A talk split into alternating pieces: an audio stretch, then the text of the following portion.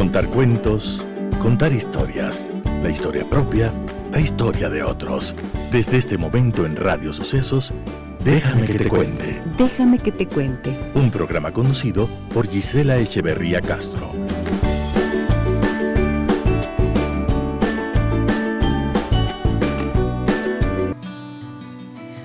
Amigas y amigos de Radio Sucesos, tengan ustedes muy buenos días, bienvenidas, bienvenidos. Aquí estamos en viernes y hoy es banda sonora, viernes de la banda sonora de mi vida. Y hoy tendré una invitada muy especial.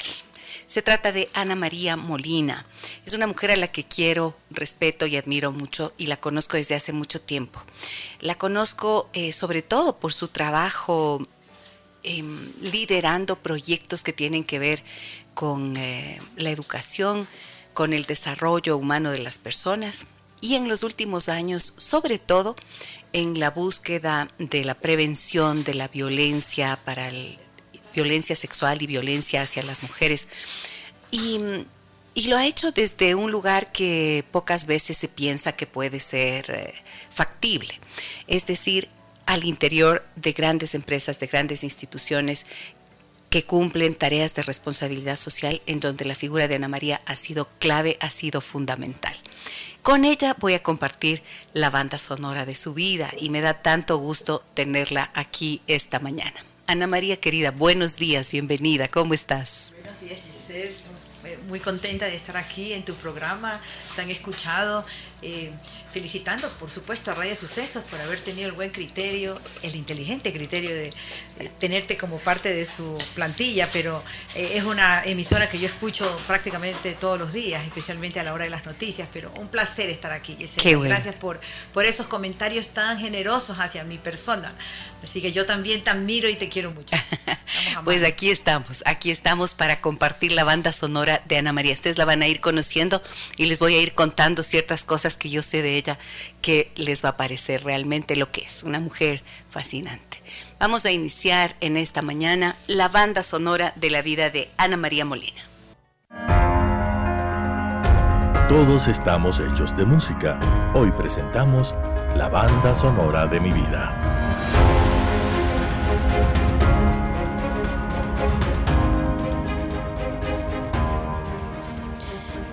Ana María Molina es guayaquileña, es periodista de la Universidad de Guayaquil. Durante más de 20 años estuvo en puestos ejecutivos en empresas nacionales e internacionales. Tiene una maestría de la Universidad de Michigan, Ann Arbor. Es diplomada en Administración de Empresas del IDE, del Instituto de Empresas, y dentro de sus cargos más importantes ha sido directora de perdón, de Philip Morris International de Asuntos Públicos para el área andina y directora de Recursos Humanos para Ecuador, Perú, Chile y Uruguay. Ella fue parte del equipo ejecutivo de Corporación GPF del grupo FIBECA, liderando el área de sostenibilidad y asuntos públicos, y desde el 2019 dirige el programa de inclusión productiva Se puede de la Alianza para el Emprendimiento e Innovación. Así que, está con nosotros ella. Y Ana María ha sido reconocida como Women to Watch. Sí. 2019 Ecuador. Es parte de las 100 líderes con, con mejor reputación de Ecuador, de acuerdo al ranking Merco 2020. Líder de recaudación del Fondo por Todos en el 2020, cuando empezamos la pandemia. Esa fue una iniciativa ciudadana liderada por el empresario Roque Sevilla. Y estas recaudaciones alcanzaron los 8.5 millones y beneficiaron a más de 600 mil personas en 20 provincias del Ecuador durante la crisis sanitaria. Esto eh, que ustedes están escuchando ahora, esto de recaudar 8.5 millones de dólares para beneficiar a 600 mil personas dentro de ese programa, fue algo que estuvo liderado por Ana María y claro, si hay algo que la gente que conoce a Ana María y que yo la conozco eh, puede afirmar es su enorme capacidad de relacionamiento, su habilidad para entender la necesidad de la gente y conectar con otros que tienen la posibilidad de ayudar a esos primeros a cumplir metas, proyectos, sueños, a conectar gente que necesita con quien puede hacer que sus sueños se cumplan. Eso, eso no es cualquier cosa. Así que esta es la invitada que tengo el día de hoy. Y vamos a empezar con la primera canción que ella nos ha traído para compartirnos de la banda sonora de su vida. Ana María querida, veo que estás conmovida escuchando este adiós nonino. ¿Qué ha pasado? ¿Cómo te fue con este proceso de elegir las canciones de la banda sonora de tu vida? Fue divertido. Gracias que tengo Netflix. Pero fue, sí, eh, me trajo muchos recuerdos como esta canción. Porque me recuerda a mi infancia. Ay, no me quiero emocionar, pero vengo de una familia de 10 hermanos. Y a mi madre eh, le encantaba cantarnos canciones de cuna con música de tangos. Entonces, para nosotros era Gardel, la música de los chalchaleros o eh, escuchar a Astor Piazzolla era parte de nuestro día a día, ¿no? Mamá cuando era joven eh, tocaba el acordeón. Ah, no me y claro, ella trae eso por su padre, ¿no? Mi abuelo paterno era un coleccionista de de long plays en ese, en ese entonces de, música de tango, de la vieja guardia, y mamá y papá bailaban tango. Entonces, eh, a mí me gusta mucho. La primera vez que fui a Buenos Aires era maravilloso porque de repente en la calle Corrientes estaba escuchando las canciones con las que nos criamos. Así que esta es mi primera canción que me recuerda a una infancia feliz, a una infancia llena de risas, eh, de largas eh, almuerzos, eh, no sé, de mis hermanos. ¿Cómo es ser parte de una familia tan numerosa? Diez hijos. ¿Qué número eres tú? Yo soy la quinta. La quinta, tú estás en la mitad. En la mitad. decimos desde la terapia sistémica y el estudio que hay de acerca de mm, las características de los hijos de acuerdo al orden en el que han nacido, que los primeros son los encargados de mm, de hacer trascender el honor de la familia. y los quintos tienen la misma característica del primero, es decir, siempre son como los destacados, los que van como marcando la pauta para los demás. En una familia tan numerosa, ¿tú te ves por ahí reflejada en ese, esa descripción? Bueno, tal vez cuando era chica, eh, con tanto hijo, o sea, yo no, no me puedo imaginar cómo, ¿Cómo será? mamá pudo tener 10 hijos y papá mantenerlos a todos nosotros, o sea, impresionante. Si a veces uno con uno o con dos no se da basto. Pero yo era el jamón del sándwich y la forma en que eh, aprendí desde pequeña a poder eh, destacarme y, que mi papá especialmente me preste atención era con mis notas.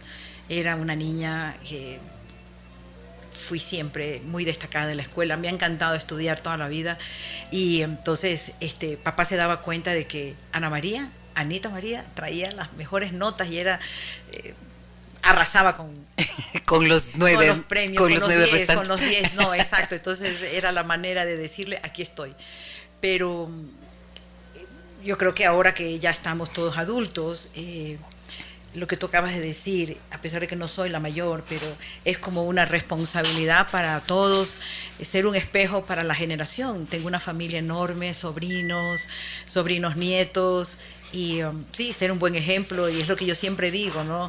Eh, tú no puedes dar lo que no tienes y siempre tienes que liderar con el ejemplo porque es lo, es, para mí es, es el secreto para eh, construir inclusive tu, tu, marca, tu credibilidad, tu reputación. Em, cuando ahora te fuiste a, esa, a ese momento de tu infancia, ¿cuál fue la escena que te vino? Con este, hablando de la música argentina, de los tangos y escuchando a Dios Donino de Astor Piazzolla. A papá y mamá bailando tango en la sala de la casa, rodeados de todos nosotros. ¿Qué edad tenías? Yo creo que habré tenido unos 6, 7 años. ¿sí? Entonces este, éramos todos a boca abierta porque, claro, la, sucesión de pasos y cómo se uh, entrelazaban las piernas y papá la agarraba a mamá de la cintura. Entonces, y, el, y, todos allí, eh, eh, seguramente habrá sido alguna fiesta, alguna reunión familiar, ¿no? Pero eso me quedó muy muy marcado. Y también cuando mamá nos cantaba canciones de cuna, cantaba una canción que se llama eh, La Cieguita, que la canta eh, Libertad Lamarque. Y era, todos terminábamos llorando, pues y así ya nos íbamos a la cama, no necesitábamos ningún cuento. Entonces mamá tenía, siempre ha tenido bonita voz y ella la cantaba y, Y, es parte de tu memoria afectiva, claro que sí. ¿Qué, mm, ¿Qué crees tú que sea eso que te hizo amar tanto el estudio? ¿Por qué una niña tan dedicada? ¿Qué crees tú que era lo que te estimulaba? Bueno, papá siempre nos, eh, especialmente mi padre era un hombre que le gustaba mucho la lectura, eh, eh, el estudio, él cree, y, yo estoy convencida también que la educación es lo que te abre puertas, y él decía, no importa con quién se casen, si es que se casan, pero ustedes deben de tener vidas independientes y, prepararse para lo bueno y lo malo de la vida, y él tenía toda la razón, ¿no? y, bueno, no era yo solamente la única estudiosa en casa, éramos todos. Éramos en, casa siempre eh, el tema de la lectura, el estudio. Recuerdo cuando papá los domingos traía eh, todos los periódicos que había en Guayaquil. Eh, y nos daba un diario cada uno, a los más grandes, ¿no? ya sabíamos leer. A la hora del almuerzo nos preguntaba, ¿qué leíste? Cuéntame el editorial. Y nos decía, quiero que leas este editorial. Y en alta voz, y pronunciando muy bien. Entonces, eh, eso era parte de la dinámica. Eh, no había televisión, o solamente había un televisor en casa que era en blanco y negro, y, no era, pues, o sea, todavía éramos de los juegos de la rayuela, de, jugar a las escondidas. Teníamos una casa muy grande, obvio, con, tanto, con, tantos, niños, claro. Entonces, eh, los amigos éramos nosotros mismos. Y ahí en medio de esto, ¿cómo, cómo te, surgió esta habilidad relacional que tú tienes? Porque con lo que acabas de decir me queda claro cómo se te fue metiendo el amor por el periodismo, ¿no es cierto? Por la comunicación, por el periodismo especialmente. Hasta hoy haces eso. Lees invariablemente todos los días los periódicos y estás al, al, día en todo, ¿no? Por supuesto. Obviamente eso es parte de la cultura general. Creo que cualquiera que le preocupa lo que pasa en el país. Eh, desde chica entrábamos, estuvimos en cursos de oratoria o del libro leído y no sé, he tenido siempre una voz clara y alta, ¿no? Entonces eh, me decían, a ver, eh, la señorita Molina o la niña Molina, venga y lea lo que está allí. Y tú leías. Y yo leía, porque tenía ese entrenamiento desde pequeña, ¿no? Ajá. y en mi casa todos hablamos así. O sea, tenemos muy buena adicción. Tengo una hermana mía, eh, eh, mi hermana Jenny, la mayor, que eh, se expresa muy bien, pronuncia claro, es muy buena oradora y cuando tenemos reuniones familiares, ella como hermana mayor es la que siempre toma la palabra y, agradece y felicita, etcétera. Entonces, así somos en la familia. ¿Por qué elegiste periodismo? En realidad yo soy una abogada frustrada, Giselle. Ah, sí. Yo hubiera querido ser abogada. ¿Tu padre era abogado? Mi padre no, era agrónomo. Ajá. Em, pero cuando yo salí del colegio, eh, la universidad eh, católica estaba, la habían cerrado por alguna razón, la facultad de Derecho. Y como no me gusta desperdiciar el tiempo porque es lo único que tienes y que estás tú en control, decidí estudiar eh, en la Facultad de Comunicaciones en la Universidad de Guayaquil. Y dije, bueno, pues voy a estudiar este año hasta que la Facultad de Derecho el próximo año esté abierto. Y cuando me metí, yo soy de las personas que termino siempre lo que cumplo, lo que empiezo, no me gusta dejar las cosas a medias. Y me encantó. Te me encantó. Ahora que estamos cumpliendo, mejor dicho, Diario El Universo está cumpliendo su primer siglo de vida y le deseo muchos años más a este diario tan querido. Eh, yo hice prácticas en, el diario El Universo, en la sala de redacción, y, la verdad es que me encantó. Me gustó mucho, me, sirvió a mí para eh, combinar esa pasión que tengo por la lectura, aunque si mi esposo me está escuchando va a decir, Ana María, no está diciendo la verdad, porque no lee en la misma velocidad o con la misma pasión con la que lee, con la que, es un gran lector.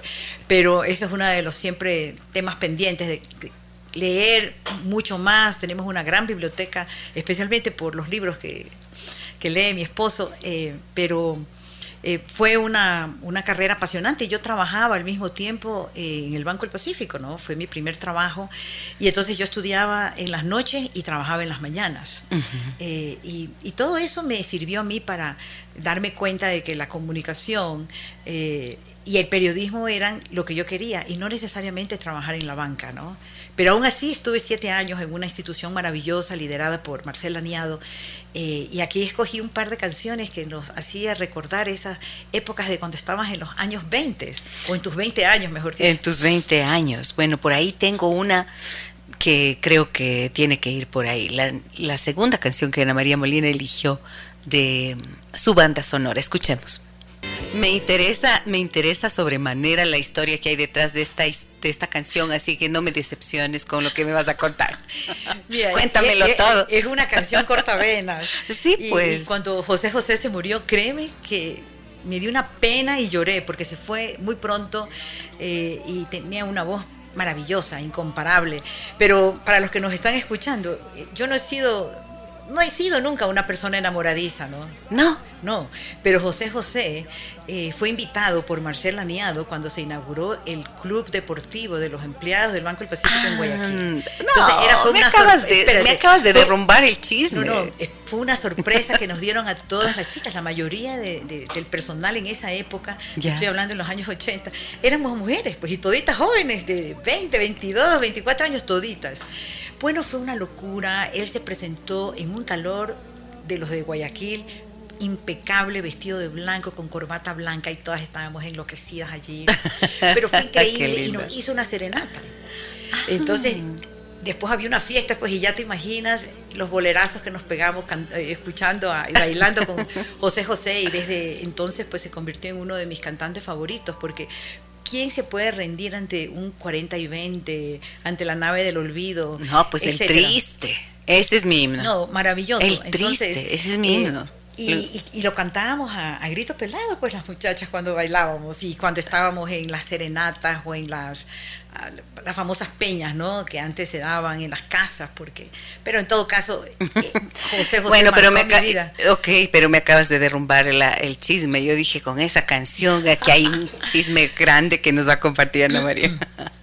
bueno, quiero saber, dijiste que no eras enamoradiza, ¿cómo así? ¿Qué es eso? ¿Qué significa que no fuiste enamoradiza? No sé, nuevamente me trae el recuerdo de papá, ¿no? En una, una familia de tantos hijos, él puso como una regla. Nadie podía tener novio hasta que haya cumplido, terminado el bachillerato. 18 años, por lo menos. Mínimo. Mínimo. Eso de estar allá a los 14 años, 15 años, es impensable, pues. Claro. Entonces, este, mi primer beso me lo dieron cuando tuve tenía 19 años, así que... pero, así que fuiste obediente. No, no, y claro, este, nos, nosotros nos entreteníamos estudiando. O sea... ¿Cuántas mujeres y cuántos hombres? Somos seis mujeres y cuatro varones, todos vivos. Ajá. Y en total creo que hemos reproducido como 38 hijos entre todos nosotros. Ajá. Familia numerosa. Es una familia numerosa. ¿Qué es lo, qué es lo, qué es lo bueno, qué es lo hermoso de la familia numerosa? Em, yo creo que es eh, los recuerdos, la amistad, eh, eh, la solidaridad que, puede, que podemos encontrar unos a otros. Y, lo veo ahora, ¿no? papá falleció hace 12 años y mamá ya es una señora adulta mayor de 87 años, aunque el otro día le preguntaban, Normita, ¿y qué edad tiene usted? 84. Le digo, mamá, no te quites la edad porque tienes 87, pero está muy bien. Y ahora está viviendo conmigo hace unos tres meses aproximadamente, pero eh, por ejemplo mamá ya cuando ha necesitado de cuidados está el uno, está el otro, estamos pendientes, o sea, hay toda una comunidad de apoyo y aun cuando ella no está viviendo donde están mis hermanos por varias razones, eh, estamos muy felices de tenerla acá en Quito. Entonces siento el cariño y, el amor incondicional hacia mamá. Eh, que a veces tal vez no se da con una familia muy chiquita, ¿no? Pero eh, es, lo, es lo lindo. Y ahora estamos planeando encontrarnos la mayor la mayor parte de los que podamos en, en, la playa a fin de año, celebrar el nuevo año juntos y celebrar la vida, celebrar que tenemos salud, que estamos juntos. Y no te imaginas el gentío, porque ya tengo una hermana que la tremenda logística que dice voy a voy a, Guayaquil y bueno, no va a haber eh, cama para tanta gente. bueno, pero tremenda capacidad logística y como tú eres una organizadora de primera, me imagino que todo sale por ahí. pero con tanta gente habrá mucho, ¿no? Claro que sí. Escuchemos algo más de la banda sonora de Ana María Molina. Ana María Molina, dices que no has sido enamoradiza, pero romántica sí, pues un montón. ¿Qué más romántico que algo de manzanero? Puedes ver el menú y no necesariamente te pase nada, ¿no? Pero esta canción me recuerda a los serenos que les daban a mis hermanas mayores, que era la época en que enamoraban a las chicas con sereno. Eh, y se parqueaban el pie de la calle. Nosotros teníamos una casa en una esquina eh, en el centro de Guayaquil, de esas casas antiguas con chazas, con eh, eh, de esas papá la construye en los años 50 para casarse con mamá, entonces tenían que tener una casa para llevar a, la novia. Bueno, y ahí nosotros nos criamos.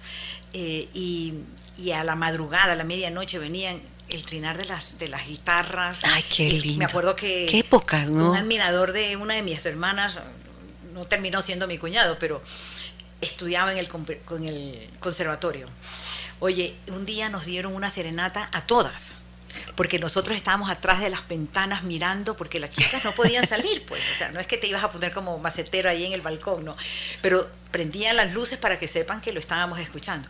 Una maravilla, y claro, llevaron así estas músicas cortavenas, y, yo todavía pequeña, pero viendo... Eh, esta cosa tan romántica, ¿no? Y los, novios de mis hermanas, a cual más, eh, dependiendo de cómo iba la relación, les ponían, les tocaban las canciones, ¿no? Entonces este, este Esta tarde de, mi, de mi hermana llevó violines, se dio el trabajo de llevar hasta un piano de cola y lo puso en la mitad de la calle y pidió energía eléctrica a un vecino que era inquilino de papá para él poderse conectar bueno, bueno, fue una O sea, este hombre estaba enamorado. Estaba enamorado, pero la, la susodicha Pero no, tuvo, pero no tuvo suerte. No, tuve, no tuvo suerte. Le iba bien en la, música, pero no muy bien en el amor. la pausa para los demás, ¿no? Ah, sí. A mí no me llegaron los serenos, pero, eh, pero yo lo gocé mucho. ¿Nunca te dieron serenos? No. ¿No? No, me a mí sí. aquí en la oreja. Directamente, a mí sí me dieron serenatas unas tres, cuatro veces creo. Pero Era lindo eso, pues ahora qué. Ahora sí te están dando una serenata. Vienen los la delincuencia y te, te, te desbarata el momento. No hay cómo. Por eso ahora existe YouTube, te mandas el link y esa es la serenata en tu teléfono. Dedicatoria. Tú te fuiste a estudiar en la Universidad de Michigan.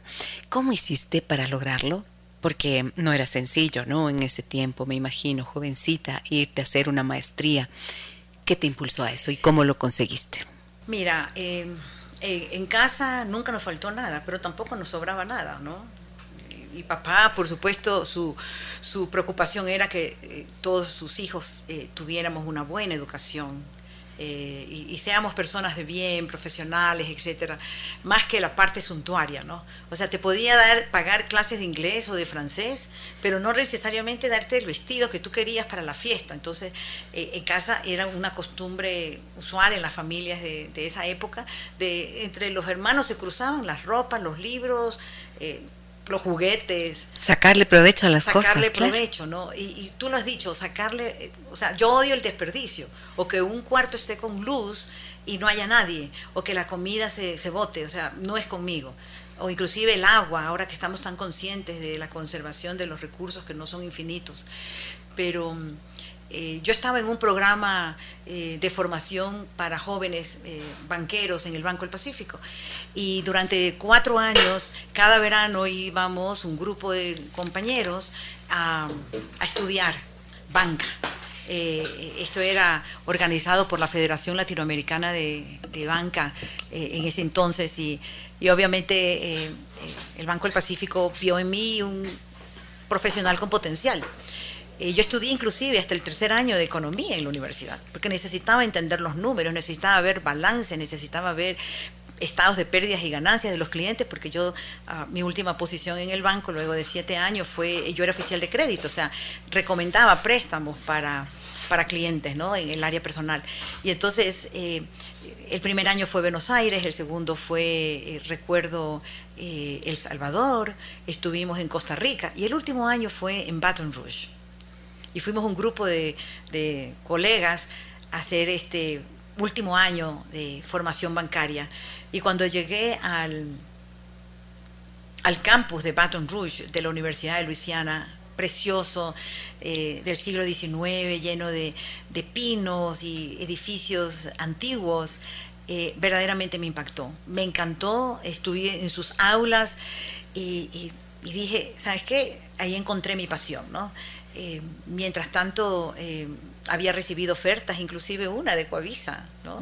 De me, hicieron una oferta para yo trabajar en el noticiero, me acuerdo con Alfonso Espinosa, con, bueno, algunos de, los ahora eh, comunicadores que admiro tanto y que son amigos, eh, pero el señor Laniado dijo, no, Ana María no se va, se queda aquí en el banco, la vamos a promover, ella es un talento y necesitamos desarrollarla. Pero en el fondo llegó un momento en el que dije, esto es lo mío, y apliqué a la universidad. En esa época tenías que usar correos del Ecuador y, hacer aplicaciones a varias universidades. Tenía que pasar los e-, exámenes de, aprobación de inglés para empezar. Y, fui a, Michigan con otra amiga, que era arquitecta. Y ella quería estudiar arquitectura y yo quería estudiar periodismo, las carreras con las que nos habíamos eh, comprometido. y estábamos haciendo banca pero decidimos que era hora, si no lo hacíamos en ese momento, yo creo que tenía 25, 26 años, no lo hacíamos nunca. Y, nos lanzamos. Y el señor Laneado a ambas nos dio eh, préstamos, porque el, banco en esa época tenía una línea de préstamos de crédito para estudiantes que iban a, a estudiar afuera, con unas tasas de interés impresionantes, pero él creía en el talento y él nos dijo, si ustedes quieren ir a estudiar, háganlo eh, pero no se me vaya la competencia. Mm. Y nos fuimos. Y, ambas fuimos admitidas en una de las universidades más prestigiosas del mundo. Eh, eh, la Universidad de Michigan está entre las en el ranking de las 10 más importantes cuando yo estaba, apliqué, y no estábamos nosotros conscientes de, de, la reputación y del peso que esto tenía en la universidad. Y fue increíble, fue, fue y entramos ella a la, maestría de arquitectura y yo a la de eh, periodismo. Fue increíble, eh, aprendí muchísimo. Eh, fue una, etapa maravillosa, durísima también, durísima, porque tenía que ah, llenar muchos vacíos. había que estudiar temas de, la vida, contemporánea de, los Estados Unidos que no había yo estudiado en la universidad. Entonces yo pasaba largas jornadas y como era estudiante de maestría, era las primeras que nos prestaban los libros. Entonces fue una experiencia de enriquecimiento maravilloso. Eh, en la universidad eh, nos conseguía pasantías en los veranos. Yo fui a trabajar en ABC, en San Francisco, luego en Univisión en Los Ángeles todo porque venía de una universidad de la catadura y de las credenciales de la de Michigan, ¿no? Entonces, eh, pero fue una temporada impresionante. Yo tenía recursos para el primer año con el préstamo del Banco del Pacífico. El siguiente año apliqué una beca eh, y la beca era que tú podías eh, ser profesora, ayudante de cátedra en la universidad y no te cobraban el tuition, no te cobraban la matrícula y te daban un departamento, un micro departamento para que tú vivas. Eh, yo dije, había varios contendores, tenía oposición, gente que hablaba fluidamente el inglés, eh, pero me preparé en una clase eh, de ética periodística a propósito y me gané el puesto. Entonces, durante dos años, a mí la carrera no me, no me costó. Y a diferencia de otros compañeros, cuando yo salí de, de la universidad, me sobraron 1.850 dólares, cero deuda, y con esa plata, o parte de esa plata, fui a, vivir a Los Ángeles porque conseguí trabajo en Univision, en el noticiero Univision, y me compré mi primer auto en Los Ángeles. Así que... Y hiciste un un salto inmenso y creciste en todos los aspectos. Y, siempre le mandaba las notas al señor Laniado, ¿no? Eh, yo era una alumna A, salí eh, en la lista del decano de la universidad y él se, se, sentía muy orgulloso. Y por supuesto, cuando empecé a trabajar eh, lo primero que hice fue pagar esa deuda que con tan, ese voto de confianza me dio el señor Laniado cuando era una niña, una, una, guagua. Entonces, sí, claro, tú dices, triunfé y logré este propósito de prepararme en, el primer mundo y me sentí muy orgullosa de eso, ¿no? Porque fue a punta del propio esfuerzo de uno. Estaba pensando mientras te escucho esta historia, Ana María, cómo... Em, el hecho de que alguien mm, logre verte, logre identificar el talento que tienes y te pueda dar un apoyo, puede significar tantas veces ese cambio, ¿no es cierto? O sea, el poder dar un salto y el poder no solo lograr el sueño, sino crecer más allá de lo que tú hubieras podido imaginar. Y estaba pensando si eso, que eso es justamente lo que yo he visto en ti. O sea, es como que tú haces eso mismo con otra gente, con las personas que tú conoces, ¿no? Em, ahora estoy entendiendo, digamos, quizás el origen. ¿Tiene, que, ¿Tiene sentido esto que te digo para ti? Sí, por supuesto. Es, eh, en la vida es Porque tú haces eso, tú ves a la gente y tac, le conoces y le una cadena impulsas. De favores. Eh, yo creo que el que da recibe, ¿no? y, yo en la vida he recibido mucho, demasiado. Entonces, eh, alguien a mí me dio una mano, creyó en mí, eh, y yo, es lo que yo he, he hecho. Y empiezo casa adentro, ¿no? Con los míos, con mi familia, con los que están a mi alrededor. O sea, eh, hay un dicho que dice, eh, eres oscuridad dentro y luz para afuera, ¿no? A veces hay gente que lleva esas dobles vidas, pero creo que uno tiene que empezar haciendo este tipo de, yo no digo de favores realmente, sino es devolver lo que te han dado. Eh, con los que están a tu alrededor. Claro, o sea, es como ser recíproco en la vida, con la generosidad. y no necesariamente con aquellos que, están en tu mismo nivel, sino con aquellos que no tienen nada, ¿no? Entonces, eh, yo no tenía nada eh, patrimonialmente hablando que puedes tener una chica de 25 años, que, que en esa época lo que se tiene son sueños, ¿no? Y, aspiraciones. Pero alguien como Marcela Niado, quien siempre recuerdo y le, le doy tributo a su, a su memoria, creyó en mí y yo siempre estoy muy agradecida por eso. Entonces, eh, en la vida me ha tocado a mí devolver, devolver, devolver esos favores eh, o ese voto de confianza. Y lo he hecho en todos los lugares donde yo me, me, he desempeñado y me desempeño. O sea, siempre hay algo que tú puedes entregar a alguien y que lo sepa aprovechar y que lo sepa multiplicar. Hace dos semanas, hace dos semanas estuvo em, aquí justamente en este espacio de la banda sonora de mi vida Juan Carlos Calderón, nuestro gran periodista ecuatoriano y amigo querido. Y él recordaba con gran cariño que fue uno de los ganadores del Símbolos, de, Libertad. Y tú eras la impulsora, la gestora de Símbolos de Libertad. Maravillas. ¿Cómo te surgió esa idea? Mira, eh, era, un certamen para premiar y reconocer el trabajo de los periodistas en ese momento en el Ecuador. Como industria tabacalera muy controversial eh, y con todo esto que trae, teníamos que devolver algo a la sociedad, ¿no? Y entre esas reconocer la libertad de expresión.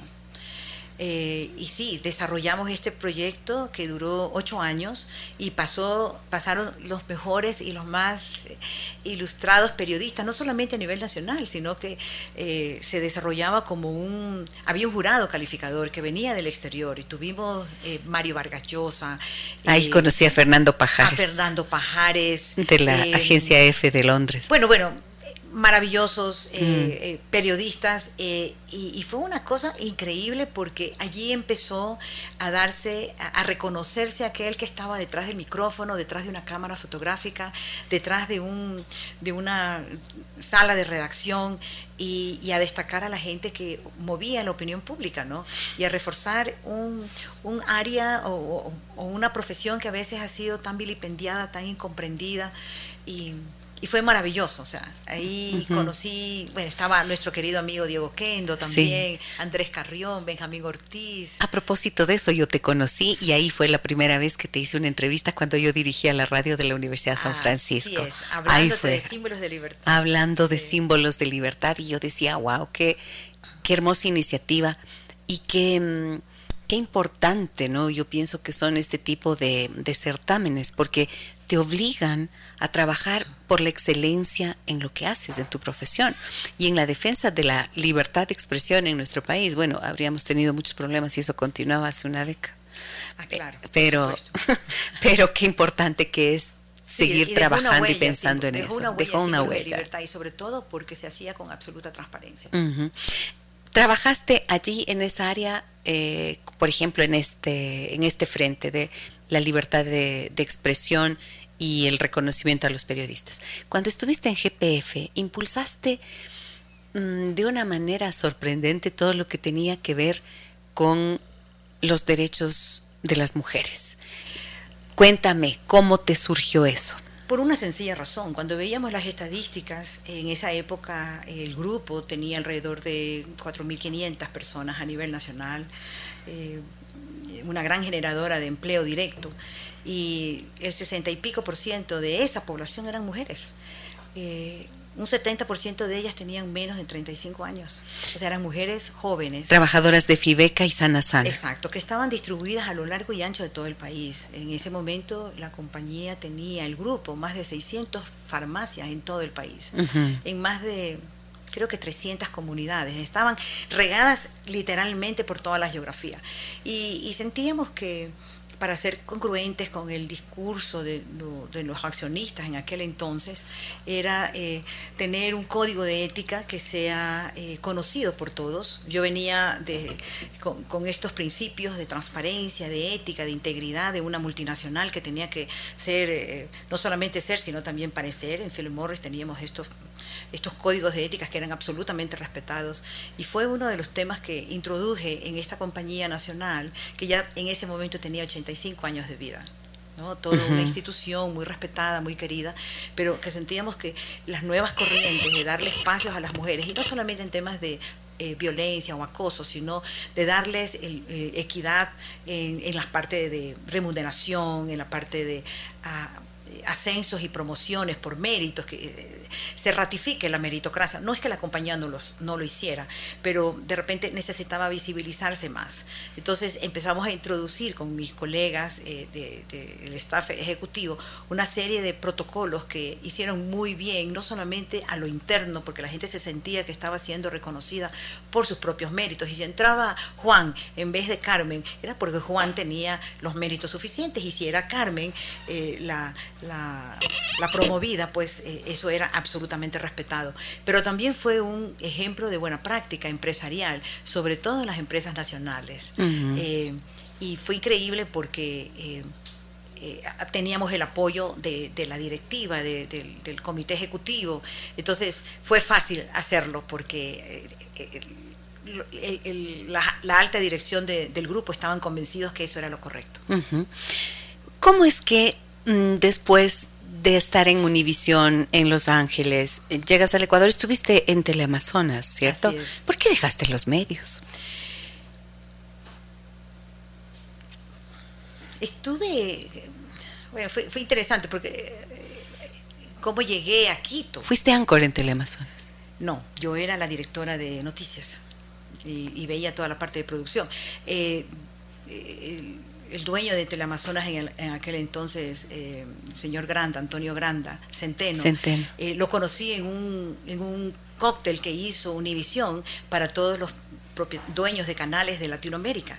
Y como éramos nosotros del staff de, noticias, eh, teníamos que recibir y éramos los anfitriones ¿no? de todo esto. Y me conozco con, con, don Antonio Granda, que yo no había tenido la oportunidad de conocerlo antes, y y nos pusimos a conversar y haciendo la historia corta, la semana siguiente me manda un pasaje eh, de ida y vuelta a Quito, Ángeles Quito, de Ecuatoriana de Aviación, y me propone trabajo. Me lo propuso el día del cóctel, yo dije, no ha de ser, o sea... Cuestión de, reunión social. Ese, día, y entonces pues, fue una cosa tan agradable, un ambiente tan bonito, y presentamos las novelas y toda la programación que se iba a dar de Univisión para el mundo, ¿no? Pero él fue en serio y me dijo, quiero a alguien en mi staff que sea ecuatoriana, que tenga la formación que usted tiene y le ofrezco que venga a ser parte del... Del canal. Del canal. ¿Y? Y yo primera vez que venía a Quito y, dije, bueno, nunca, o sea, me hubiera podido quedar en, en, Estados Unidos. Yo ya tenía cinco años viviendo en Estados Unidos, tenía hasta un novio en Estados Unidos pero mi corazón estaba en Quito, yo, en Ecuador, y yo siempre decía, quiero regresar a mi país, porque es mi país. O sea, me sentía totalmente desconectada de un eh, país que aunque no me, no me vinculaba a nada, ¿no? Y como soy muy familiar y decía, no, no me quiero yo desarraigar de, mi país, acepté como un desafío. Y cubrimos en aquel entonces em, la segunda vuelta de Rodrigo Borja, que no me acuerdo con quién con quien eh, competía, ya fueron tantos años, pero eh, el canal Teleamazonas arrasó en esa época con los ratings y fue buenísimo, fue encantador. Salí del canal a, raíz de la, de la, muerte súbita de don Antonio Granda, había ya otra dirección y pensaba regresarme a Los Ángeles.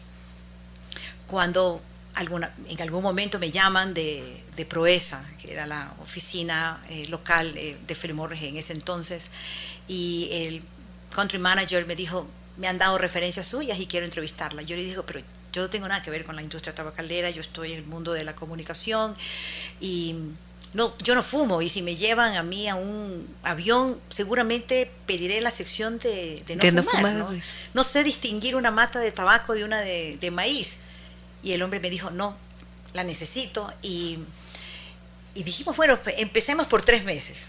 Y me quedé 22 años.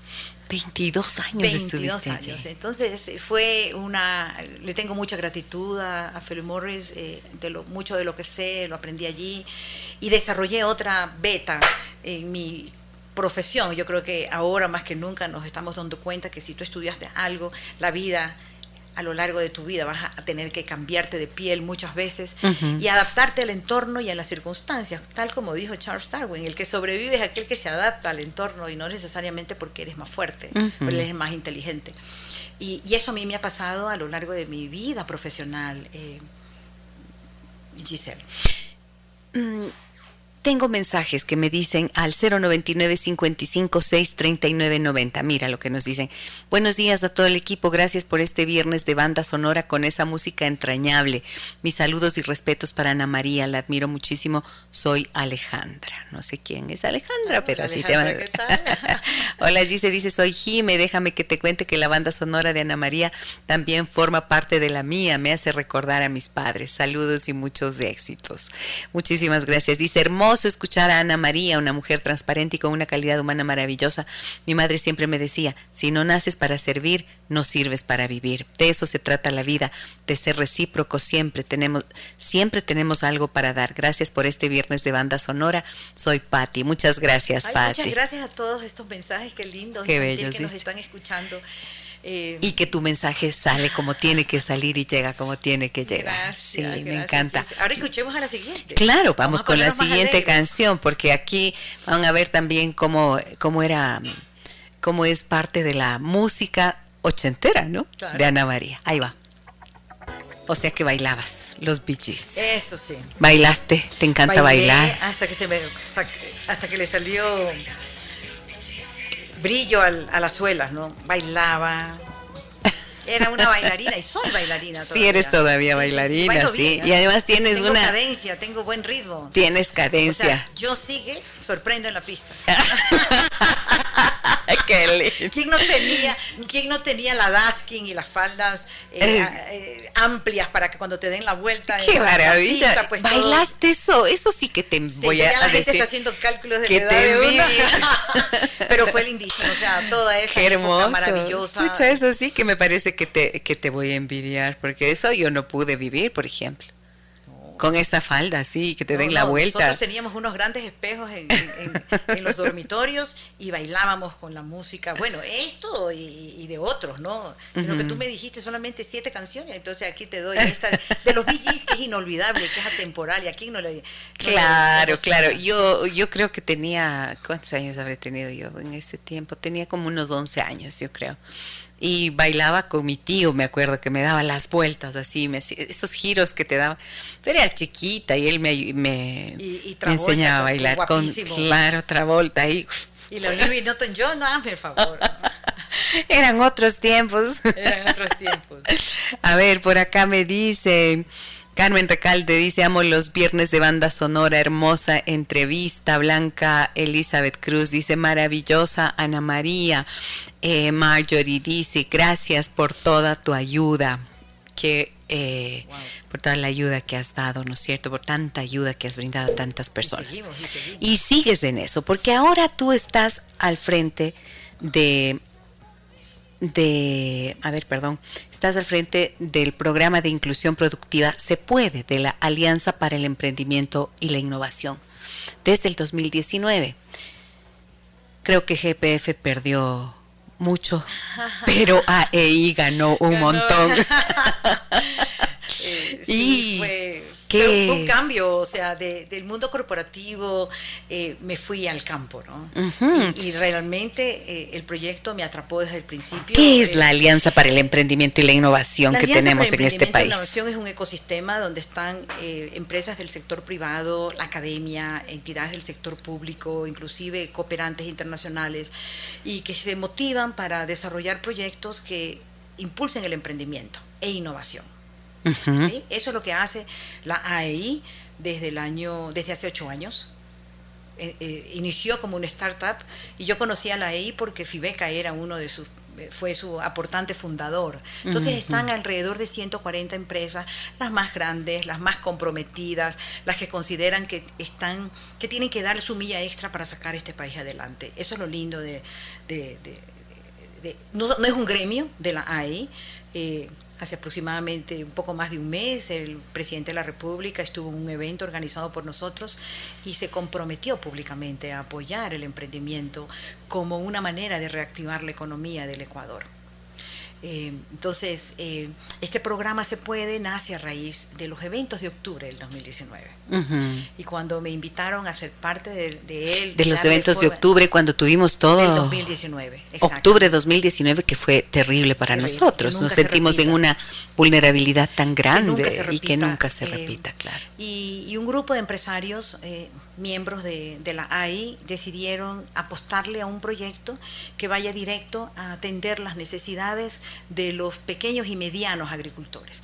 Cuando tú ves el mapa de pobreza, eh, Gise y amigos que me están escuchando, las zonas más pobres, eh, pero también las más ricas en, en, productividad, en tierras, en riego, están en la Sierra Central y en la Amazonía. Y es allí donde decidimos poner, enfilar nuestros cañones de ayuda, pero no de ayuda, eh, digamos, clientelar ni, ni, ni, ni de hacer regalos, sino de generar negocios para los agricultores de darles oportunidades para que ellos puedan comercializar sin intermediarios con marcas, grandes marcas que necesitan de sus productos, especialmente agroindustriales o agropecuarios. Entonces el programa tiene tres grandes propósitos. El uno, generar negocios para estos agricultores, que yo les llamo agroemprendedores.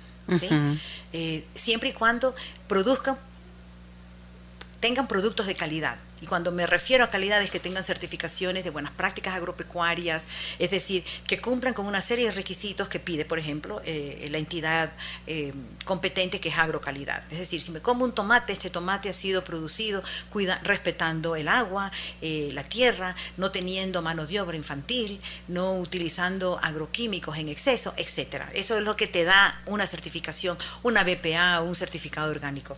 El segundo es aportar a través de educación con tecnología. Si hay algo que despecha a un agricultor en el campo es no tener asesoría técnica, no tener financiamiento y no tener a quien venderle su producción. Entonces hemos desarrollado una, una plataforma maravillosa eh, gracias a la visión de Grupo Link y de su principal que es Juan Carlos Holguín, un hombre a quien admiro muchísimo, joven muy talentoso y que tuvo la visión de desarrollar esta propuesta eh, a través de, del celular y utilizando la conectividad. Entonces nosotros llegamos con nuestra propuesta de valor, contenidos que son muy importantes para quienes están en el campo a través de, un celular. Y está en un lenguaje que atrapa al agricultor. Y en este momento me da muchísimo orgullo decir que 45 mil personas han tomado uno o varios de los cursos que nosotros tenemos, que ya tenemos 45 mil que vienen de toda la ruralidad, del campo. Qué maravilla. Y la tercera que nos interesa también es eh, retener a las nuevas migraciones, a las nuevas generaciones de campesinos. Ahora no hay gente que quiera trabajar y hay mucha migración, que no solo que van a las grandes ciudades, sino que salen del país. Estamos viendo las estadísticas, ¿no? De gente que se va a Guatemala o México y que no regresan, ¿no? Hace aproximadamente un mes tuve que renovar mi pasaporte y, esperé casi tres horas en la fila. Y vi mucha gente del campo, mucha gente humilde, padre, madre, tres niños, esperando para sacar su, su pasaporte y seguramente no se van de paseo No, pues claro, por supuesto, están migrando. oportunidades. Y lo que nosotros queremos a través del programa Se Puede, eh, Gise, es eh, decirle a esa nueva generación que hay oportunidades, que en el campo sí pueden tener ingresos sostenibles, que nuestro país es maravilloso cuando comparamos con los que están a nuestro alrededor. Y, prueba de ello es que ya en este momento nosotros estamos, eh, eh, hemos hecho conexiones virtuosas y, y exitosas con grandes cadenas de supermercados. Entonces, esos productores están llevando su producción a eh, cadenas de supermercados que jamás hubieran podido soñar siquiera que lo podían hacer, porque tienen un, un producto de calidad.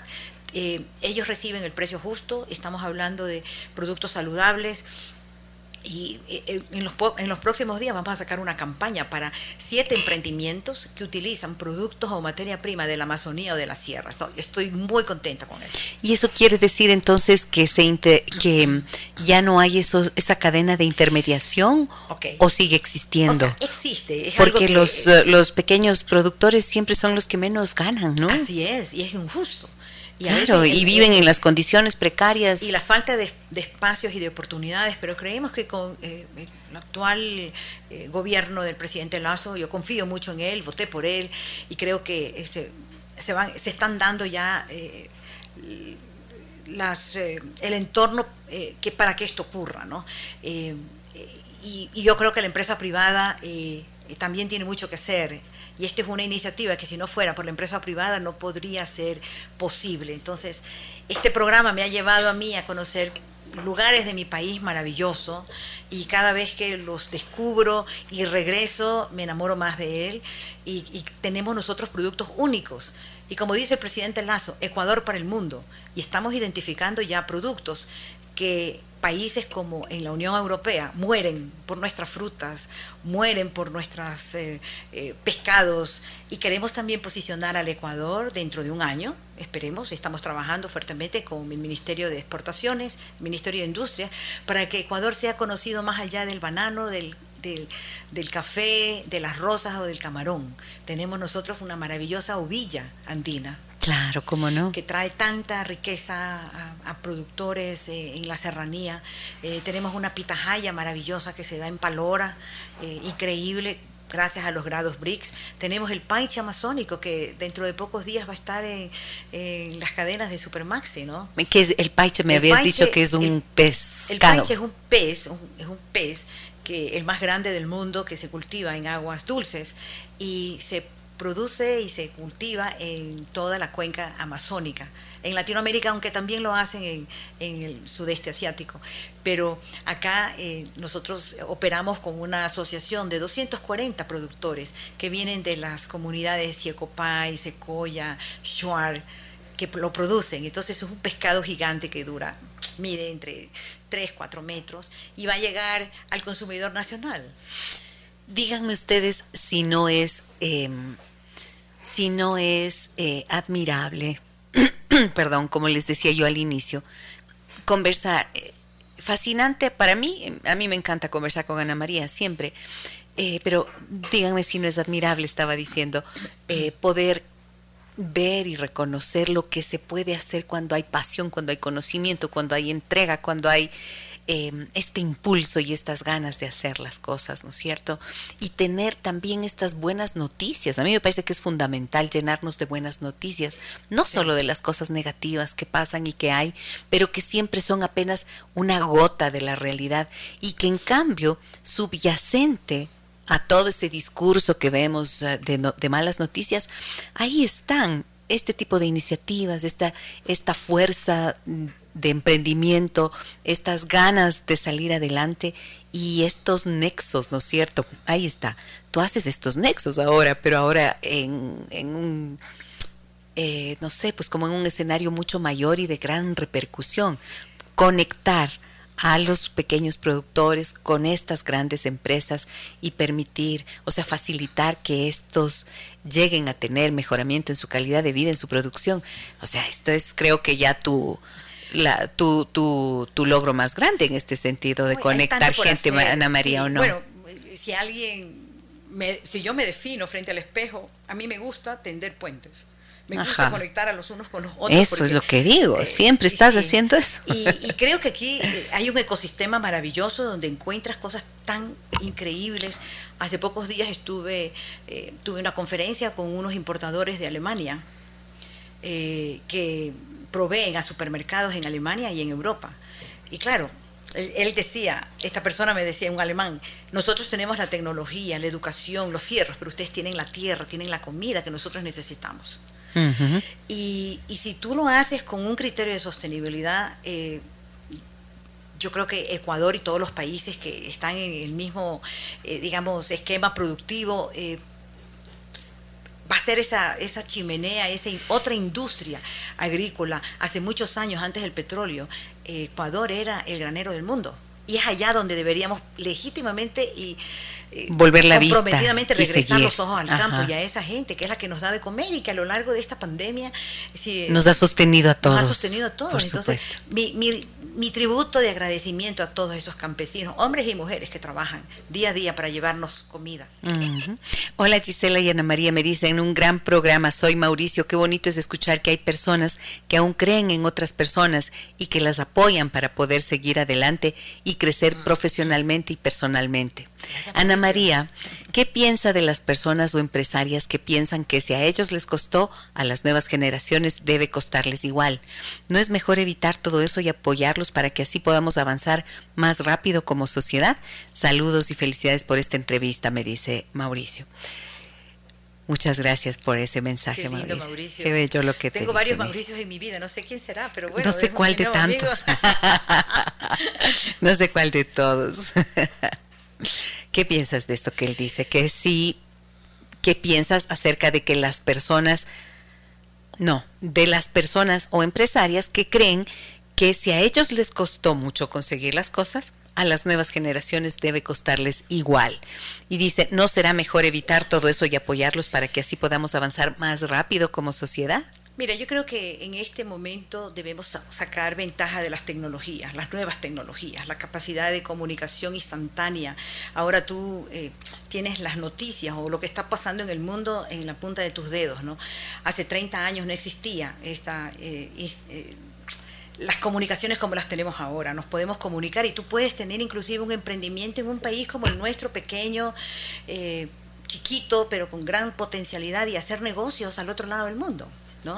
Amazon ya está en Ecuador, tú ya puedes hacer negocios desde, desde, eh, desde Ecuador, gracias a que nos están dando apertura para hacerlo en el mercado. Ahora, Mauricio, siete de cada diez ecuatorianos en este país no tienen un ingreso formal y eso te rompe el corazón. Pero también eh, un gran porcentaje de ecuatorianos emprenden por necesidad, no por necesariamente innovación. Y eh, la AEI se puso como objetivo hace cuatro años ser el ente técnico para que se cree una ley para los emprendedores, porque había ley para los MIPIMES, pymes, la pequeña industria, la gran industria, pero los emprendedores no, no existía un marco legal que les sostenga. Y el año pasado, en, eh, enero del 2020, eh, se aprobó por unanimidad. Nunca habían tenido un, proyecto de ley que haya sido aprobado por prácticamente todos los asambleístas y tenemos finalmente un, un, una ley para los emprendedores. Estamos trabajando ahora con el gobierno actual en la elaboración de un reglamento para que esto se haga realidad. ¿Y eso qué significa en sencillo? Es que tú puedas abrir una compañía eh, en poco tiempo y cerrarla también si que el día de mañana... En poco tiempo, por Dios, porque yo llevo 14 años sin poder cerrar una. Exacto, bueno, eh, vamos a tener que conversar, pero eh, esto está, esto es uno de los grandes logros que nosotros como, como ecosistema hemos traído a ese mundo tan cada vez más mayoritario de ecuatorianos que están emprendiendo y no estamos haciendo ninguna cosa que no lo haya hecho ya Colombia, Uruguay, Israel, etcétera. Esto a mí me gusta compartir con ustedes porque nos da esperanza, ¿no es cierto? Yo siempre pienso que los cambios, las transformaciones que tenemos que vivir en, como seres humanos parten de uno como individuo y ese cambio personal siempre se traduce en un mejoramiento para nuestro sistema familiar. Y si todos nos ocupáramos de hacer eso dentro de casa, entonces miren cómo podemos tender redes de apoyo y encontrar nuevos rumbos para transformar también la sociedad, porque de eso se trata. Y creo que todos tenemos esa posibilidad. A veces pienso que los tiempos que nos se nos plantean en términos de, no sé, pues cambios políticos eh, a esos niveles pueden ser como desesperanzadores, ¿no? O sea, dices, ¿cuándo se va a poder hacer esto? ¿Cuándo se va a poder hacer aquello? Es que no hay que esperar que alguien más lo haga. Es que yo sí pienso que la energía de uno puede ser realmente contagioso y hacer que cosas grandes ocurran. Me dicen, gracias por la entrevista de hoy. Soy Marisol y tenemos la misma creencia que Ana María. Estoy haciendo un trabajo similar y a veces me falta motivación. Ah, soy muy Marisol. Soy ah. conversemos Marisol. Dice, soy muy pequeña para creer que podamos sacarlo adelante. Me encantaría que Ana María me guíe porque creo que así así sea un grano de arena en el mar, quisiera tener un apoyo. Marisol, estoy en LinkedIn, escríbeme. Ahí está. Muy bien, ahí tenemos una respuesta clarísima y contundente de Ana María Molina en esta mañana. Dime, dime, dime. Antes de que vayamos a la siguiente canción, yo quiero solamente eh, complementar eh, lo que hace el programa Se Puede. Ah, anteayer estuve... Eh, tuve el honor de ser invitada a un desayuno por la Embajada Británica y conocí a la embajadora británica para Latinoamérica y el Caribe, que está encargada de organizar el COP26, que va a hacerse ahora en noviembre en Glasgow, eh, y que convoca a los líderes más importantes del mundo para hablar del cambio climático. Y habíamos varios eh, eh, representantes del sector privado, de gremiales, y a mí me dio mucho orgullo contarles que para nosotros el programa Se Puede, traducimos el cambio climático trabajando con la mujer rural, por ejemplo para ser parte de nuestra red, tenemos que en las cadenas productivas debe haber la presencia de mujeres, por lo menos un 30%. Mujeres que traigan una libreta de ahorros porque el producto de su trabajo va a ser depositado en una cuenta personal para ella y no a su esposo o a la asociación. El segundo lugar es, eh, estamos eh, incidiendo de manera muy firme para que los hijos de esos agricultores, que son parte de nuestra red, que cada vez crece más, estén estudiando. O sea, no concebimos que una niña de 10 años esté siendo madre. Las estadísticas son vergonzosas y nosotros no podemos mantenernos indiferentes, estemos en el, en el lugar en el que estemos. ¿no? Entonces, los chicos y los niños y niñas tienen que estudiar, prepararse, eh, terminar sus estudios y ser personas de bien y que sean entes productivos. Y la última, pero no menos importante, y nosotros nos estamos haciendo eco de este compromiso del presidente de la República de combatir eh, la desnutrición crónica infantil. Yo opero en, en sectores geográficos donde la desnutrición está en números rojos entonces estamos rodeados de la lenteja, del brócoli, de la uvilla, de la manzana, del pescado. Y tenemos, desnutrición, claro. tenemos malos hábitos. Ahora también hay que, hay, que tomar en cuenta que un, gran, un porcentaje de la zona rural no tiene agua. Y si tuviéramos agua de buena calidad, esas comunidades podrían tener o esos niños podrían ser alimentados de otra de mejor manera y sé que el gobierno está haciendo mucho en ese sentido pero esas son como la trilogía de, condicionantes que nosotros ponemos aparte de que el productor se comprometa a tener certificaciones de calidad porque eso es muy bueno para el consumidor también es cúmplame esto mujeres educación y salud para sus niños así que yo tuve la suerte, la fortuna de trabajar con Ana María Molina en un proyecto bellísimo que hicimos que se llama se llamaba Vidas con propósito. Vidas con propósito, y allí viajamos varias veces a Guayaquil para trabajar en la prevención de abuso sexual y de violencia eh, con 1.300 niñas trabajamos en una... Es lo que hicimos y dimos conferencias... en, masivas las, asistencias de padres y de los niños. Maravilloso fue eso. Em, Cuenca, eh, Guayaquil, en Manta, Puerto Viejo, Quito, hicimos un trabajo hermoso y tengo esto grabado en mi corazón porque era uno de mis sueños y Ana María Molina pensó en mí y me dio su confianza y te lo agradezco públicamente. Y, yo también eh, eh, al agradecimiento a, a la presidencia y a los... Uh, Fue GPF, la corporación GPF con la que a los propietarios desarrollamos de la ese trabajo. De aquel entonces que creyeron, ¿no? Y eso ayudó a, a, cimentar mucho la autoestima del colaborador y de sentir que... Eh, se tocaban estos temas que eran importantes, ¿no? Y claro. que a veces nadie los quiere. Eh, Di tantas conferencias en ese año como nunca antes las había dado, pero no te imaginas, prevención, eh, violencia, abuso, maravilloso. Nunca está de Nunca, jamás. Eso es lo que más falta nos hace todavía. Dicen por acá, muy buenos días, programa Déjame que te cuente. Tengo 58 años y me es difícil conseguir trabajo. Tengo un emprendimiento pequeño, pero es tal la lista de requerimientos para mantenernos y para colmo nos ponen el 2% sobre los ingresos brutos. Yo no tengo de dónde pagar ese impuesto porque vivo al día. Gracias por escucharnos, nos dice. Hola Gise, me dice, me encanta tu programa, hermosa entrevista. Una pregunta para Ana María. ¿Qué opinas sobre las empresas a las que no les gusta contratar a mujeres?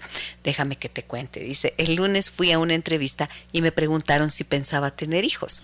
Les dije que no, pero me dijeron que no iban a desperdiciar recursos y capacitaciones en una persona que luego se dedicaría al hogar y no al trabajo. Qué infamia, ya me enojé. Salí muy enojada, dice ella. Claro, yo también ya me enojé. Salí muy enojada de allí y también veo a mi hermana sufrir mucho, ya que cuando mi sobrino se enferma, ella lo primero que piensa es en cómo pedir permiso a sus jefes. Le da miedo perder su trabajo. Gracias por compartir con nosotros. Soy Sonia y tengo 26 años. Sonia, gracias por tu confianza, Sonia.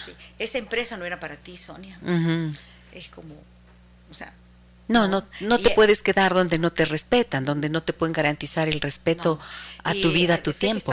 Están, están, presentando un proyecto de ley para dar eh, ventajas tributarias a las empresas que incorporen a mujeres. Y yo creo que eh, el tema de la equidad de género, la presencia femenina, eh, se viene como un oleado, o sea, es, está aquí para quedarse. ¿no? ¿Tú alguna vez sentiste eso? ¿Alguna vez sentiste ese miedo que ella, mm, del que nos habla Sonia en relación a su hermana, de pedir permiso? Yo temblaba. A mí sí me pasaba eso. Sabes qué, he sido una mujer bendecida porque nunca trabajé en una, en lugares donde siempre ha habido mucho respeto. Eh, en Philip Morris yo era la única mujer eh, ejecutiva, gerente en mi época, eh, pero había mucho respeto, tal vez porque era una multinacional que vigilaba trabajaba con otros conceptos de derechos humanos, ¿no? Y, había mucho mucho cuidado, ¿no? A respetar las leyes laborales y, los derechos de, las personas, eh, ¿no? Y en, en, el grupo GPF he trabajado en pocos lugares realmente en mi vida, pero eh, mucho respeto, mucha consideración, pero yo, digo, hay, hay, empresas buenas, hay empresas buenas en, este, en, el país, ¿no? Sí, sabes que, pero yo pienso una cosa en relación a lo que nos comenta Sonia. Primero, que me parece una infamia que una empresa se que le, diga, no voy a gastar recursos en usted capacitándole si es que usted va a ser luego alguien que se dedique a su hogar, porque eso es intervenir en la vida personal y en el destino de una mujer. Entonces, las mujeres jóvenes que dicen, no voy a poder tener hijos nunca, pues porque ah, ¿cuándo vas a poder hacer si no puedes conciliar con tu trabajo y tu desarrollo profesional? Y de otro lado, pienso eh, este temor que, que, nos comenta que tiene su hermana y yo sí lo experimenté. A mí me daba miedo decir tengo reunión de padres de familia, porque sabía que aunque me dieran el permiso para ir, entonces me iban a mirar, con, o sea, el permiso se daba de mala gana. Y esto es bien común, súper frecuente. Y yo escucho en consulta tantas personas que dicen, y mi mamá nunca estuvo en mis, eh, en mis actuaciones escolares, y mi mamá nunca pudo no sé qué. Claro, pero es que si estás trabajando no puedes hacerlo todo realmente, ¿no es cierto?, al 100. Y creo que allí las empresas ah, van a tener con el tiempo esta... Em, que replantearse también muchas cosas porque tienes que respetar esos espacios de una mujer que puede ser muy productiva, muy inteligente y aportarte mucho, pero que también tiene derecho a ejercer pues. su, su, su, rol de madre como corresponde y con calma. Y este fenómeno que, está que estamos viviendo del COVID, ¿no? de hacer teletrabajo, antes era una pared de, que no podías derribar. Es decir, imposible que tú puedas hacer el trabajo a distancia. Y mira, lo están haciendo y muchas compañías ahora van a tener un híbrido. Sí. Entonces. Ese eh, híbrido yo creo que es del futuro, ¿no? Eh, es necesarísimo. sí, Definitivamente. Vamos con más música. Ya nos enganchamos en la conversación. Así son nuestras charlas con Ana María. Ya estamos muy cerca, pero necesitamos escuchar más de su banda sonora. Yo creo en muchas cosas que no he visto, y ustedes también, lo sé. No se puede negar la existencia de algo palpado, por más etéreo que sea. No hace falta exhibir una prueba de decencia de aquello que es tan verdadero. El único gesto es creer o no. Algunas veces hasta creer llorando. Se trata de un tema incompleto porque le falta respuesta, respuesta que alguno de ustedes quizás le pueda dar. ¿O qué será, qué será, Willy Colón, canción de Chico Buarque? ¿Qué? ¿Por qué? ¿Por qué elegiste esta para la banda sonora de tu vida, Ana María? Porque marcó, marcó mi vida también, ¿no? O sea, este, esta música latina, nosotros somos latinos y, se nos nota, ¿no? En la forma como hablamos, como gesticulamos, como, cómo nos movemos. Y, ya dijiste pues que eres gran bailarina. Gran bailarina. Habrá que ver. Willy Colón, Héctor de León, eh, Oscar de León, Héctor Lavoe, bueno, Celia Cruz. Claro. O sea, un disparador de cualquier asiento, ¿no? Tú decías, qué lindo estar vivo Apenas oyes esos primeros acordes, ¡ting! Precioso, ¿no? Sí. Entonces... Eh, Bailaste mucho, Willy. Mucho, mucho, mucho, A veces ahora ya no tenemos la oportunidad de hacerlo, pero... Claro, Jorge me lo dice, felicitaciones a Ana María, trabaja para los campesinos junto con los empresarios para que el producto llegue al consumidor. Eh, sin intermediarios, maravilloso, dice. Eh, también me dicen por acá, Edison, me gusta la manera en que entrevistas. Ah, bueno, esto es para mí. Eh, es humana, dice, y al escucharte y luego verte, uno se traslada a esos instantes. Felicidades y un gran abrazo a la entrevistada. Sí, adelante. Muchas gracias, Edison, muy amable. Muy bien, tenemos una última canción, última última que con la que les vamos a dejar. Pero antes vamos a dejarles con ese último, último tema de Ana María. Pero antes de eso yo quiero preguntarte algo más para finalizar. Mm, en este tiempo en el que vivimos, por ejemplo, hay una generación de mujeres millennials que como Sonia, que nos escribía y tantas otras, para las que el camino es difícil porque hoy más que nunca tenemos una enorme cantidad de jóvenes que han estudiado, que han recibido la mejor educación posible y que sin embargo les cuesta mucho la inserción laboral. Y a veces yo les digo a los millennials, miren, ustedes tienen una vara muy alta, porque esto de que el Mark Zuckerberg vino y dijo, chuta, a los 20 no sé cuántos años ya se volvió el multimillonario, el multimillonario famoso de, de Facebook, les puso la vara muy alta y viven esto. Y yo siempre pienso que, mm, que todos los caminos empiezan con unos pequeños pasos y luego se van abriendo. Y en esta historia que tú nos has compartido hoy de tu vida, podemos ver eso, ¿no? Cómo empezaste cómo te fuiste, como una niña estudiosa, entra a la universidad, hace su, su periodismo, eh, entra a, otra, a una institución financiera, eh, hay alguien que cree en ella, se va a estudiar en Estados Unidos, te quedas allá, regresas, pum, van abriendo las puertas y un mundo. Entonces, ¿qué les puedes decir a aquellas mujeres jóvenes que de pronto sienten que están estancadas, que no van a ningún lado, que quién sabe cuándo van a lograr sus sueños, que este país no sirve para nada, que, que, que, que, que, que, tantas cosas que pueden ser como mensajes como mensajes internos que están en estas jóvenes muchas veces que no logran salir o que se tardan demasiado, que no logran las cosas tan rápido como pueden haber esperado.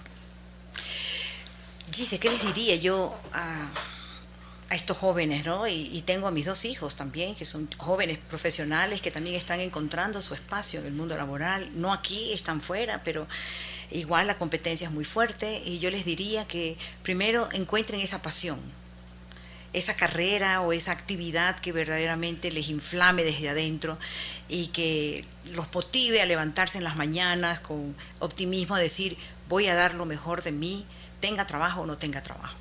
Eh, el otro consejo que yo les diría es que se mantengan siempre eh, actualizados, se mantengan estudiando, se mantengan preparando. Ahora hay una infinidad, una oferta increíble de, capacitaciones, de cursos que no te cuestan. Eh, aquí les paso un dato, Coursera. Yo estoy tomando ahorita un curso de, desarrollo en Python, es cómo desarrollar programas eh, en línea, y no me cuesta un peso, y lo da la Universidad de California. O, por ejemplo, eh, Fundación Telefónica, que es un aliado muy querido y muy apreciado del programa Se Puede, tiene eh, una plataforma de Conecta Empleo donde te enseñan cómo hacer marketing digital, cómo hacer negociaciones en línea, cómo desarrollar tu propia página web sin costo. Entonces, hay oportunidades, eh, la gente tiene que estar preparada y nuevamente hablaba de que no importa la carrera que tú estés eh, inmersa, la tecnología nos las está cruzando y tú tienes que eh, em, abrigar esas nuevas tecnologías. Y bueno, ahora en, el break hablábamos de que siempre es bueno tener un millennial cerca que, sí, por favor, nos ayuda que nos que salva. somos millennials, pero yo creo que oportunidades hay. Tú tienes que estar atento para agarrarlas, ¿no?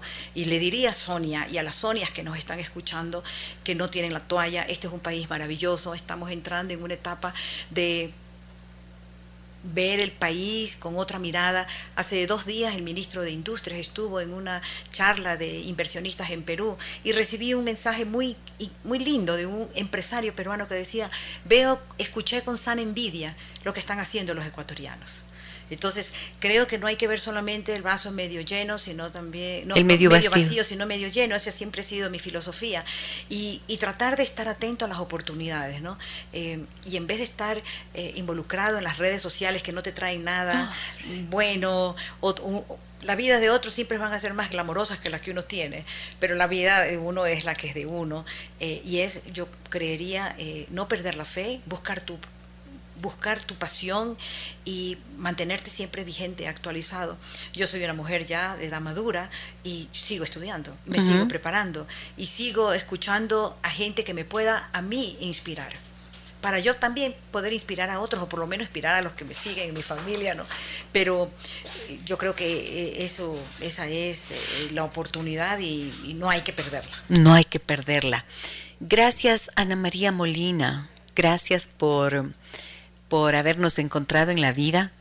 Gracias por que eres una constructora de puentes incansable. Gracias por permitir que tanta gente se conecte y logre construir eh, también y desarrollar sus sueños, como dije, y lo reitero. Qué bueno que tú te definas a ti misma como la tejedora o tendedora de puentes, porque eso es lo que mejor sabes hacer.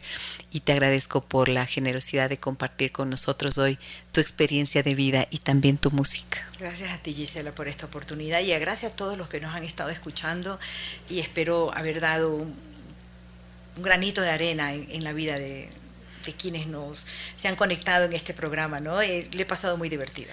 Me alegra muchísimo, indiscutiblemente tú sigues gente y sigues aprendiendo para inspirarte y también indiscutiblemente inspiras a tanta gente. Gracias Ana María. Vamos con la última. Oigamos un pedacito para que nos cuentes la historia debajo de esa canción y la dejamos y les dejamos luego con esa. Esta canción ¿por qué elegiste? Violeta Parra. ¿Sabes qué? la inmortal.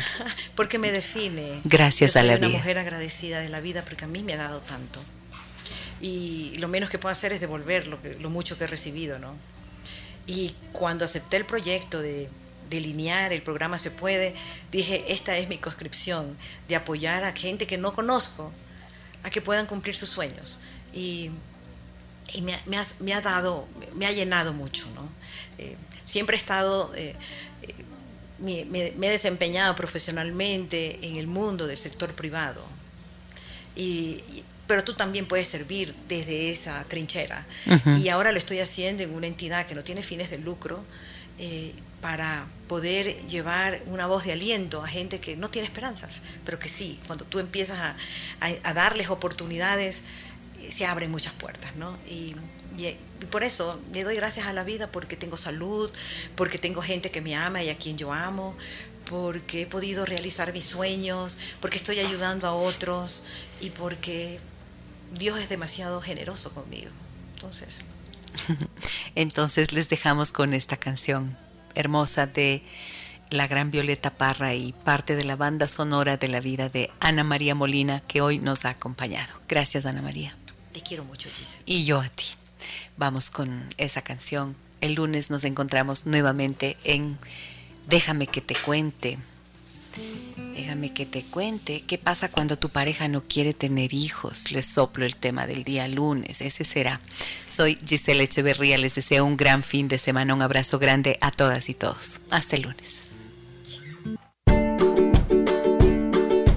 Las historias que merecen ser contadas y escuchadas. Historias que conmueven, historias que inspiran. Mañana, desde las 9 y 30, déjame que te cuente. Déjame que te cuente. Con Gisela Echeverría Castro.